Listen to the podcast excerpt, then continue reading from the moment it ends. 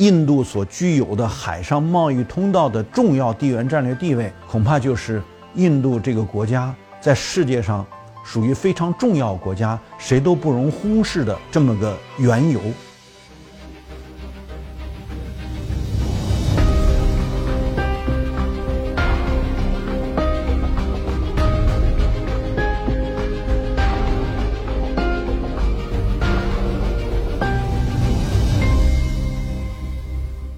大家好，我是温铁军。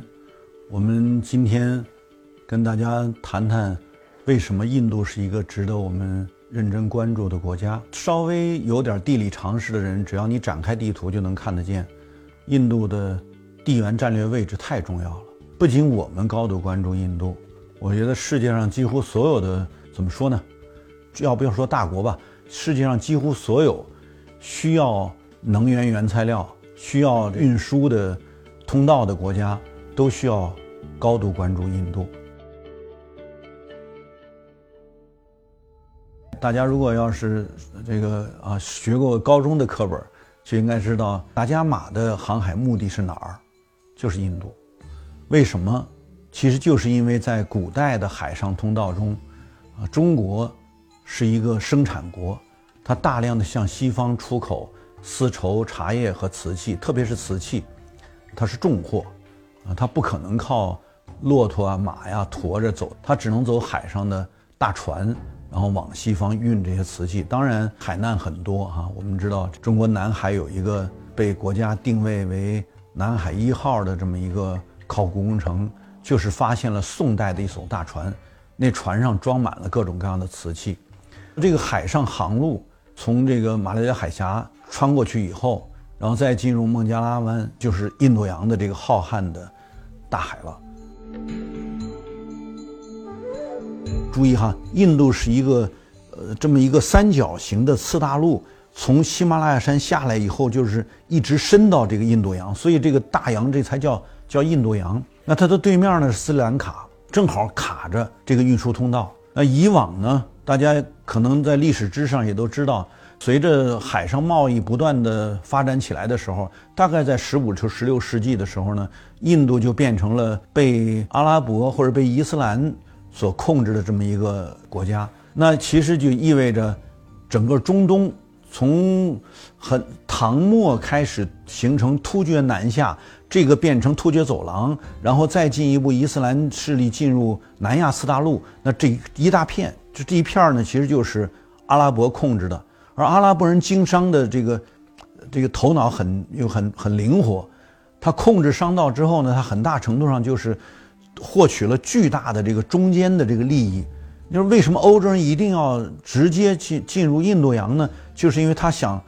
解决亚洲和欧洲之间的这个贸易呢，中间被阿拉伯商人控制并且攫取了超额利润的这么一种局面。他认为他们是吃了大亏的，就是。整个所谓欧洲中世纪，它是一个高度分散的这么一种呃地理状态的条件之下，它没有完整意义的国家。比较具有完整意义的国家，比如说像这个大家都知道东罗马后来啊改名叫拜占庭了，那最终呢就是这个地方呢就变成了一个呃阿拉伯人、突厥人、伊斯兰教的这么一个呃整合的这么一个这么一个地区。尽管它的国家仍然分散，但是这个地区呢。伊斯兰教的文化整合、宗教整合，使得这个地区呢，利用欧亚之间的两块大陆的贸易，形成了它的财富，它的迅速崛起。当然，这个有欧洲人的三次十军东征啊等等这些冲突，但是总之呢，这个对商道的控制、对贸易的控制，导致阿拉伯势力不仅崛起，而且向欧洲开始扩张。那大家后来知道的这些，比如说在。巴尔干冲突中，科索沃呀等等这些，这属于伊斯兰教国家，属于这个当年被阿拉伯商人用商道的控制向欧洲的这个扩张。那它扩张到了这个所谓巴尔干半岛，扩张到了比利牛斯半岛等等，就是在它所形成的这些地区呢，那它主要是靠这个商业的这个这个啊贸易权获得了大量的利润。于是说，欧洲人呢就因为被阿拉伯势力控制了这个商道，所以他就不得不买高价的亚洲产品。又因为它是高度分散的小的这样一种小邦存在，它没有足够的实力来跟阿拉伯这种控制能够斗争。于是乎呢，呢受够了贸易剥夺的欧洲的这些本地的商人，那当然就要资助他们的航海，由此就有了所谓达伽马要寻找商道，嗯，并且试图夺回被阿拉伯商人所控制的这个贸易的贸易权。也减少欧洲被贸易商盘剥的这样的处境。当然，后来哥伦布他也是要去发现亚洲的，那他呢就也是要去印度的，但是他顺着大西洋上的这个季风，一下就飘到了多米尼加呀、古巴呀这一带。结果呢，他上了岸以后呢，就以为他到了的是印度，因为人也黑黑的。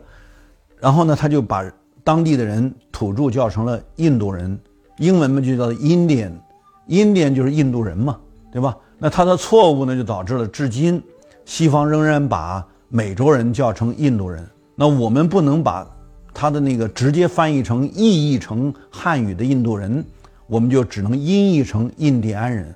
这个过程哈，只说明原来这个从中世纪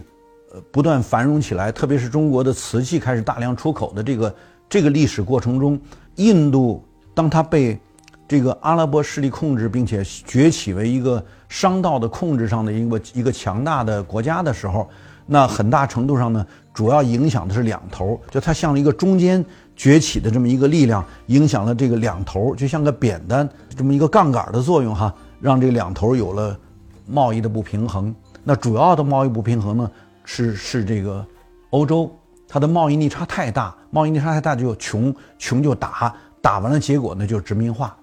这个世界历史呢，就是因此而改变。所以，我们说印度的这个重要性，从历史上来看，它就是一个不可忽视的重要的贸易通道中的地位。那它历史上有过两次，几乎要形成大国的这样的过程。一个是蒙古人，啊，十二世纪、十三世纪，在整个对欧亚大陆的这样一个扩张的过程中，曾经形成过对它的控制。那也是沿着兴都库斯山脉山口进来的。那第二次呢，就是所谓阿拉伯势力莫尔王朝。所以大家今天去看到印度的有这些值得我们去看的旅游点儿哈，比如泰姬陵。泰姬陵是什么人？是阿拉伯，那个风格也是阿拉伯风格。所以这个不是印度教的，也不是印度的原来传统文化留下的这些历史遗迹。你们去看印度那些重要的那个要塞堡垒啊，建在山上那个非常险峻的那种历史遗迹，也是当年阿拉伯留下的，也是伊斯兰教的这种体系他们留下的。当然，咱们再往历史上往前推哈，其实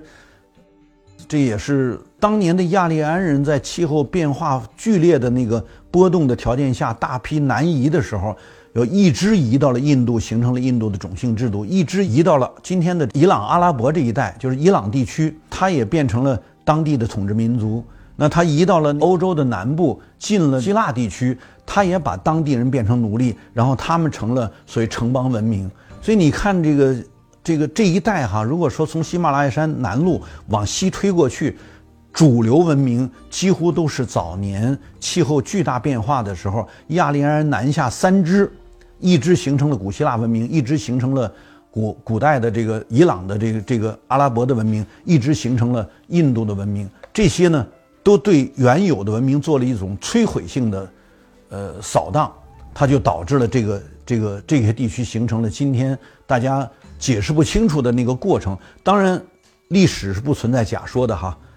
这些呢都是。我们在各地的调查研究过程中，跟当地的学者跟他们交流，他们所提出来的他们的分析。因为我不是历史学者，我也尤其没有做过任何考古，所以我不能说他们的分析是否就是绝对正确的。我只是给大家提供一个参考的资料，就是我在我的调研过程中间跟当地的学者们讨论，曾经他们跟我讲过这些历史的严格过程，这是我们的教科书上所没有的。所以我才说它的地位重要呢。其实历史上就重要。那历史上所形成的这三大脉络，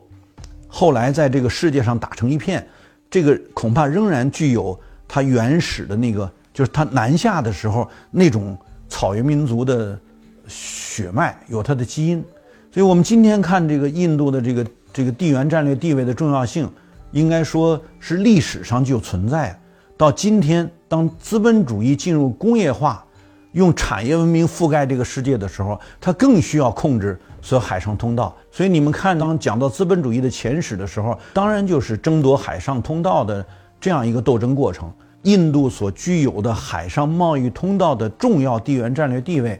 恐怕就是印度这个国家在世界上属于非常重要国家，谁都不容忽视的这么个缘由。所以讲到这儿的时候呢，希望大家理解，中国在它自己的发展过程中，啊，至少百分之七十以上的能源原材料是要靠进口的。那能源原材料的进口就离不开印度洋。以印度为主的这样一个对印度洋的控制所形成的这样一个制约，绕不开这个制约，才是我们必须重视印度的这个国际地位的一个一个内因。历史有历史的原因，当代有当代的原因，再加上印度是一个发展中的大国，啊，它也是最算是最早承认啊新中国的国家。也是过去曾经长期，啊，跟中国保持着相对比较理性的友好关系的这样的国家，所以我希望大家多一些思考问题的角度，来正确的认识中国对印度的这个所以战略地位的呃重要性的理解。好，那我们这一讲先讲到这儿，谢谢大家。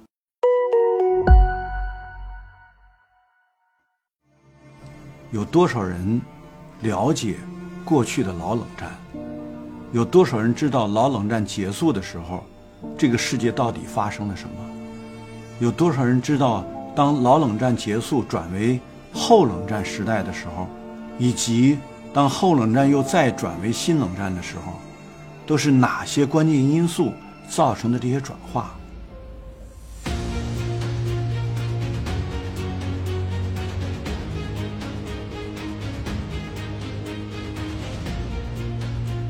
我是温铁军，欢迎来到我的观课堂。